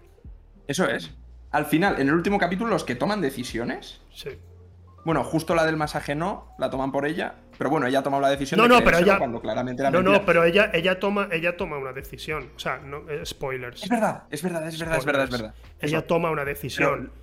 es verdad. ¿Vale? Los tres personajes que toman las decisiones importantes de que te pueden Sí. cambiar bastante Sí. la vida y las tres toman la misma. Sí. Es- es- es- son ellos, o sea, es una Sí. serie que va, que va Nah, sobre bueno. existir cerca de, de esta puta gente. Que llama White Recomendamos, Lotus, que, recomendamos White Lotus. Mucho. por supuesto. Iluminada también de Mike White, que es acojonante, que también está en HBO. Ah, no lo he visto. Eh, co-creada con Laura Dern. Es increíble esa serie. Es increíble. No, no, es increíble. eso. Me lo voy a apuntar, ¿eh? Sí, sí, Vale, sí. bueno, sí, Encima lo- de lo- tono es muy parecida. Sí. Va de una mujer a la que, a la que le dan. eh, está bastante metida. O sea, es una serie sobre el entorno corporativo, como de empresa multinacional, de tal, y una trabajadora de bastante responsabilidad que un día peta, o sea, que, que tiene un Sí. colapso y que, y que deja el trabajo. Y entonces la serie empieza cuando ella vuelve al trabajo, como de, hey, no, ya estoy bien. Y era una tía que estaba siempre súper alterada y llega como, hey, ya me. Ya, eh", y intenta como si.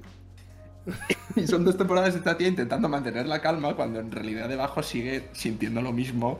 Y, de, "Hey", y como se mete en movidas New Age y luego. Es, Es interesante. Está muy guay. Me interesa. está muy guay. Vale, eso. Pero eso, ¿Quieres segunda temporada de White Lotus. Sí. va a pasar. Va a Vamos pasar. a tener un, un artículo que sea ¿Por qué hay tan poca gente de color en White Lotus? Porque esta vez. Una es- serie sí, que sí, lleva la palabra blanco en el título y su creador es un albino que se apellida White. No lo sé, Pues no lo sé. Vale, ¿tienes alguna cosa más así que quiera, por la que quieras que te cancelen? Bueno, Martin Scorsese tiene razón. Eh, No, no, no, no, no, no, no. no. Te metas. No voy a desarrollar eso, pero yo llegué con Martin Scorsese a muerte. Sí. Y eh, tengo otra cosa que no tengo muy desarrollada, pero no es lo mismo que te guste ver pelis y ser cinéfilo. Ser cinéfilo es una enfermedad. Y si hay, y si hay alguna razón por la que te dé pereza ver una peli que sea eh, externa a la propia peli, eh, cuestiones de color, cuestiones de época, cuestiones de tal, no te gusta el cine, te gusta ver pelis. Porque no tienes curiosidad. Porque una parte importante de eso es la curiosidad y, y el riesgo de decir, me voy a tragar una mierda, pero igual me, me gusta. Y eso. Yo escucho música, no soy melomano. Porque a mí hay cosas que me da pereza escuchar y, y no me escucho álbumes enteros. Sí, sí, sí. Te entiendo. Si te gusta ver pelis, está guay y no tienes por qué ser cinefilo. No hace falta. Porque es una enfermedad. No lo recomiendo. Ya, ya.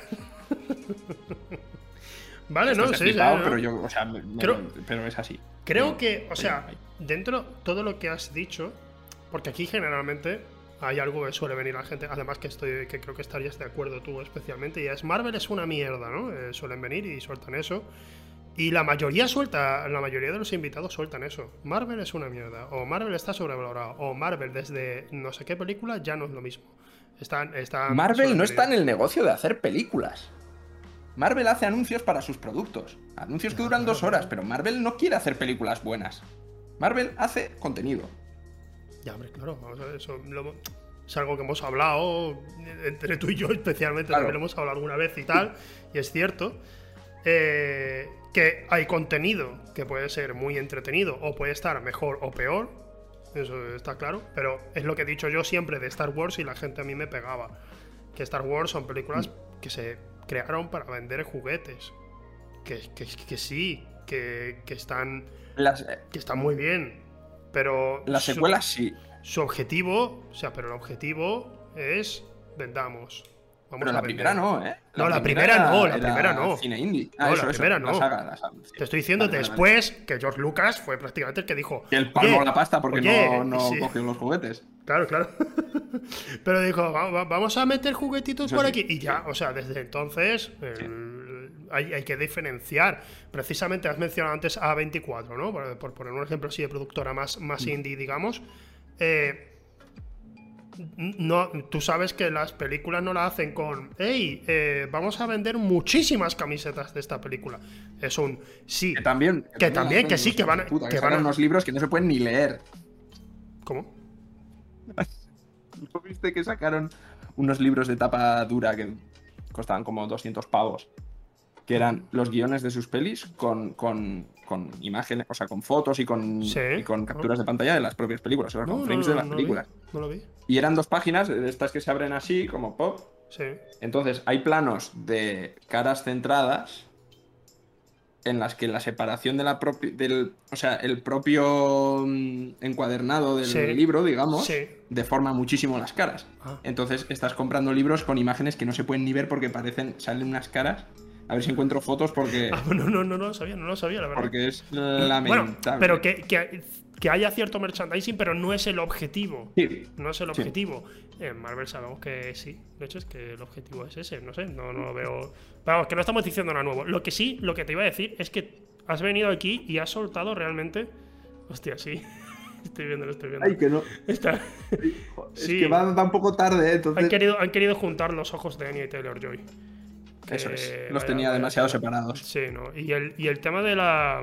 De, de lo que has venido aquí y de lo que has soltado es realmente. Ha sido el primero, creo, aquí, que ha ido directamente a por Film Twitter, con todo lo que has dicho. Has buscado la cancelación no de Twitter, no de Twitter, sino de Film Twitter. Porque, o sea, empezar con Damien Chazelle, eh, a la mierda, eh, te odio, voy a matarte, todo eso, ¿no? Pero es que Eh, empezar así ya ha sido como, hostia, yo Twitter no te va a cancelar por decir eso, pero Film Twitter, oh, Film Twitter sí, ha soltado alguna sobre Ari Aster. Film Twitter ya está arqueando la ceja. Eh, em, a la gente le gusta. Luego, por último, por último, hay que decir, hay que decir que, o sea, no, lo que digo, yo Marvel lo he dicho muchas veces, hay películas de Marvel que disfruto, que lo paso bien y ya está. Pero es verdad que últimamente veo un movimiento por parte de Film Twitter eh, para decir que eh, no, Marvel, Marvel por supuesto que es cine, que bueno, cine, lo que has dicho antes, cine es 24 fotogramas por segundo y se acabó, pero eh, Marvel es cine, cine. y de hecho, ojo, que, que- que Marvel llega mucho más hondo que muchas películas que en principio, bueno, a ver, o sea, llega, llega hondo para lo que es. Para el entretenimiento a veces llega un poco más allá, pero no tranquilicémonos. Ne- Sí. Creo que hay más. pelis de Marvel que tienen intención de apuntar a cosas profundas. Sí, sí, sí. pero sí. sin llegar a entrar en ellas No, tampoco, no porque entonces se, se al- se alejan de lo que la empresa espera de ellos. Sí, sí, sí, Entonces, sí. en Guardianes de la Galaxia te hacen la excusa de que están hablando de una relación paterno-filial, paterno-filial, pero en realidad se queda muy en la superficie eso también. Claro, claro, por supuesto. Es algo que aparece al principio y al final, y mientras tanto la peli no va de eso en ningún momento. Entonces, creo que, o sea, te voy a poner, porque solo poner una nota aquí con el cancelómetro, una nota por, por- por lo, que has, por lo que has soltado. Entonces, no soy capaz de ponerte una, una nota muy alta porque ha sido por un sector de Twitter, ¿sabes? Pero es verdad que creo que sí que te Ah, tenía cancela- que- que sí que te cancelarían, especialmente, ver, o sea, se ha atacado a gente prácticamente de forma directa con lo de las series y, y con el y con lo último que has dicho, quizás no tanto a Twitter, pero sí que es verdad que conozco mucha gente, ha, ha habido gente aquí invitada que ha dicho que mm, cine blanco y negro no lo ven o que solo lo ven si está muy bien muy bien restaurado, sabes cosas así que digo, bueno, pero te estás te puedes perder cosas que son Eso muy lo puedo buenas. entender, pero me da muchísima pena. Ya, sí, sí, me da- a es mí me da pena. perdiendo- A, mí, a mí me da pena también, te puedes perder cosas muy buenas. Pero bueno, no sé, ya lo que, lo que quiera cada uno, ¿no? Al fin y al cabo. Entonces, no sé, ¿tienes alguna opinión más? Ya está, ¿no? Porque además nos hemos pasado hasta de tiempo No. de aquí, aquí charlando. No. Que vamos a pisar, Ah, no, a, si quieres cortar algo, corta tranquilamente, porque no. Vamos a pisar a Elena en su oportunidad en Prime Video, como si. Vámonos, vámonos ya. Vámonos ya. No, no, no, hay tiempo, hay tiempo todavía para lo siguiente. Eh, te voy a poner un 7. Es verdad. Te voy a poner un 7, ¿de acuerdo? Un Vale. 7 está, bien. Siete. eh, Está bien, está bien, ¿vale? No. Es lo máximo a lo que puede aspirar una película de Marvel. Eh, Oh Gracias. shit, oh shit. bueno. Eh, y ahora vamos a pasar. Vamos a pasar a la última sección. Una sección que creo, creo que lo, lo hablé con Randy, pero no lo hablé contigo cuando la creé. Pero básicamente es una sección prima, prima hermana de una sección que tiene Randy en Tom Cruising. Vamos a hablar un poco Ah, de. sí, sí, sí, sí. Críticas de Film Affinity, vamos allá. Vale, Beñat. Esta, esta sección que es un poco. está inspirada en, en vuestro programa Tom Cruising, de alguna manera. ¿También les pones música de fondo? Como de No, lectura. Aquí, aquí no hay, no, no hay a música. Te porque, la suya, que no, muy bien. está, está muy bien. Con reverb y todo. Pero, pero aquí vamos. vamos mm, lo- la esta sección de lo que trata. Voy a soltar tres críticas. Todas de Film Vale. Affinity. Pero hay una falsa. Vale, Ojo ahí, ¿eh? Esto es. Esto es. Hay ojo, ojo ahí. Son tres críticas. He cambiado un poco la sección respecto a la forma anterior. Ahora voy a soltarte las tres críticas completas. Vale. Y tú vas a tener que intentar identificar entre las tres cuál ha sido la, la- la falsa. La que me he inventado yo por las buenas. Y puedo intentar adivinar la película también. Si quieres, lo hacemos así. Venga, a ver, Ah, a vamos a. modo difícil. Modo difícil modo- De acuerdo. Ah. Lo que pasa es que en alguna creo que lo vas a entender rápidamente. No, en un Ah, par bueno, creo ya. que no lo vas a entender. Bueno, vamos, vamos, a, vamos a verlo, ¿vale? Empezamos por la primera. Título de la crítica. Cero sentido. Parte de la crítica, no la leo entera porque si no aquí nos llevamos hasta mañana. Sí. El protagonista, sin, el protagonista, sin tener ningún tipo de habilidades de construcción, esta la vas a saber, es capaz, de, es capaz de hacer un agujero de huida sin ningún tipo de ayuda para que el túnel se venga abajo. Mi padre, que en paz descanse, escupiría ante semejante estupidez. Sobrevaloradísima hasta decir basta. Ahora la vas a, vas a saberla con toda seguridad. Le diría a Frank Darabont que se dedique a hacer The Walking Dead, que al menos tiene algo más de sentido. ¿Vale? Esta es la primera crítica. Cadena perpetua. Cadena perpetua, efectivamente. De acuerdo, esta es la primera. Vamos a por la siguiente. Vamos. Esta, esta le tengo especial cariño a esta. Esta la voy a guardar para siempre. Se llama. El título de la crítica es Subvención y Subvención. ¿Es española entonces? Es otra película hecha sin miedo ni pudor, sabedores de que iban a llenar la sala y colgar el cartel de completo. Es que vas a saber Ajá. cuál es, es que no, si lo llega, la llegas a poner. Mota está a la altura y muestra sus dotes. Villuela es solo la sombra de Filemón, pero politizada. La sombra politizada de Filemón. Increíble. Es muy buena frase, tío. ¿Sabes qué película La es? sombra. García y García. García García. Subvención y subvención, cierto- García García. ¿Sí? Muy mal, muy mal el eslogan. Porque vi el cartel el otro día en la calle y pone. Y, y ¿Cuál es una comedia a lo grande. Una comedia a lo grande, digo. Ese es el no ese es el película. Sí, sí, sí, sí. García y García, una comedia a lo grande. Podrían, o sea, En podrían dos minutos saqué cinco eslóganes mejores. una comedia, una comedia y una comedia. Podrían haber puesto Mira, cualquier tontería, menos eso. Una comedia a lo grande, porque. Que va de aeropuertos, pues ponle una comedia de altos vuelos. Claro, sí, sí, sí. Vuelas de risa, yo qué sé. Sí, sí, sí, No sí. son ni buenas, pero son mejores. Sí, sí, que-. ¿Sabes qué peli es? Más divertida que Una el 11 comedia de- de altos vuelos. Más divertida que el 11 de septiembre. Podrían haber puesto algo así. Eh, vamos con- Y ahora la tercera crítica. La tercera crítica también vas a saber cuál es. Mm, Ya de primeras, vamos. Esta es más larga, ¿vale? Pero es que creo que merece la pena. Fincher, Fincher debería tomar clases de cómo crear atmósferas de suspenso en una película. Porque, salvo por un par de escenas, el suspenso es el gran ausente del film. Bueno, es casi imposible crear suspenso con un estilo visual y montaje de videoclip como el de esta película. Spoilers aquí. El personaje del asesino está mal construido, ya que pretende ser una especie de ángel exterminador de los pecados capitales de la sociedad moderna. Pero resulta, pero resulta que una persona con este tipo de psicopatía debe ser maniáticamente pulcro y no vivir en un departamento tan sucio y desordenado.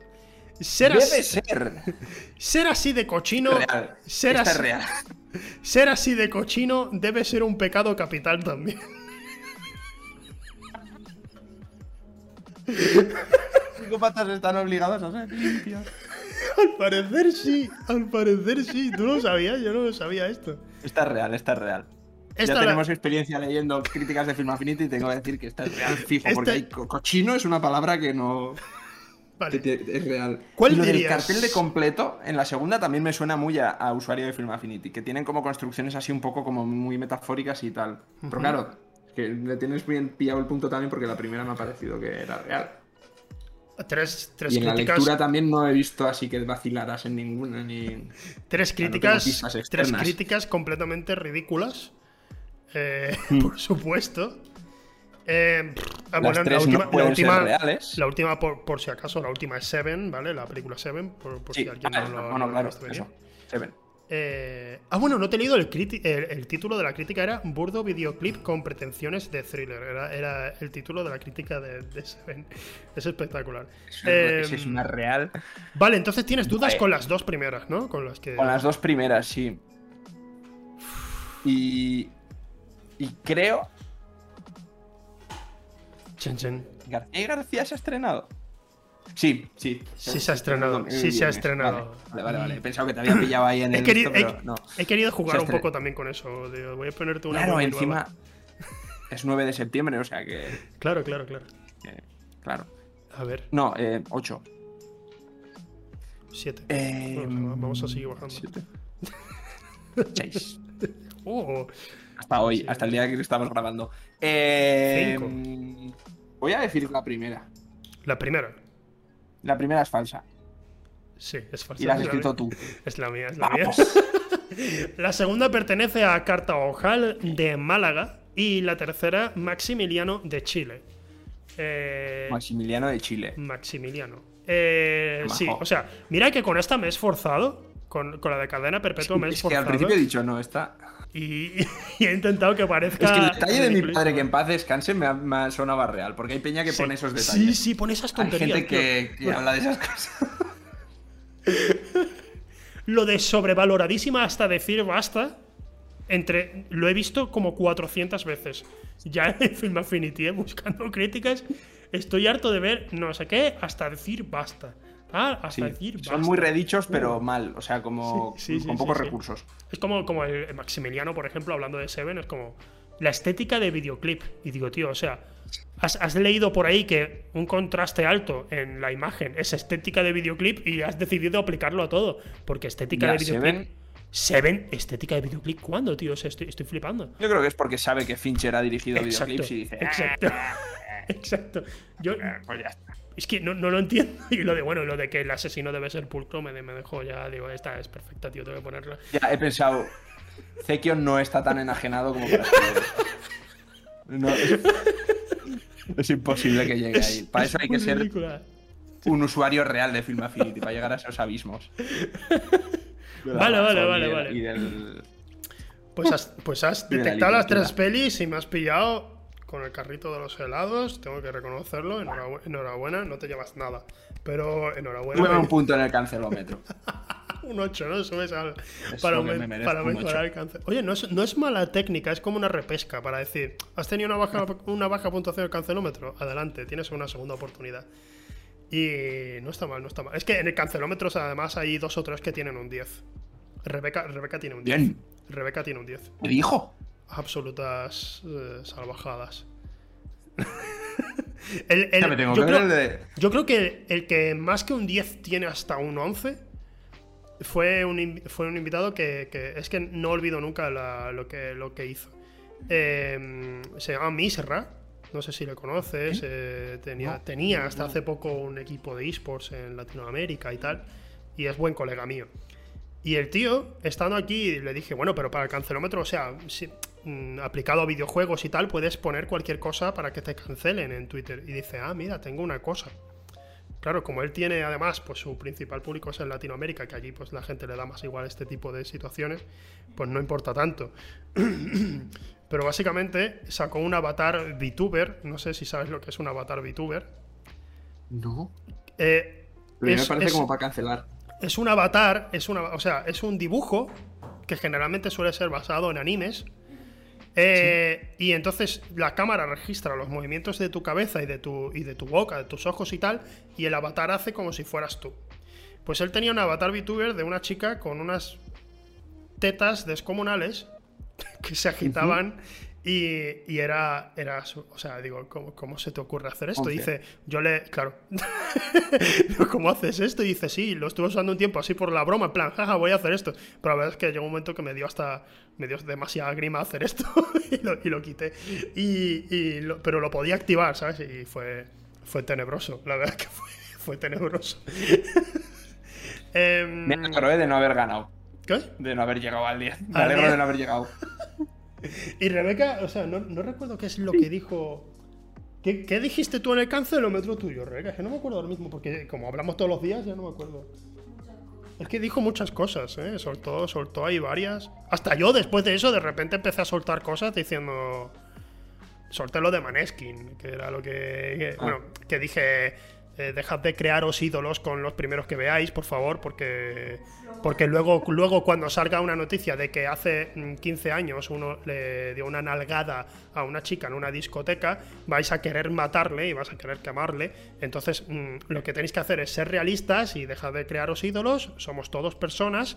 No, no, os, no, nos, no os flipéis con absolutamente nadie. Y, ¿sabes? Puedes apoyar a alguien sin necesidad de idolatrarlo. Así que tranquilízate y, y, y- sed conscientes de que Maneskin no son tan buenos. Y ya está, eso fue, eso fue la, la que dije. Un mensaje demasiado sosegado, ¿eh? Como para que te lo cancelen. Uh, pero es que Maneskin.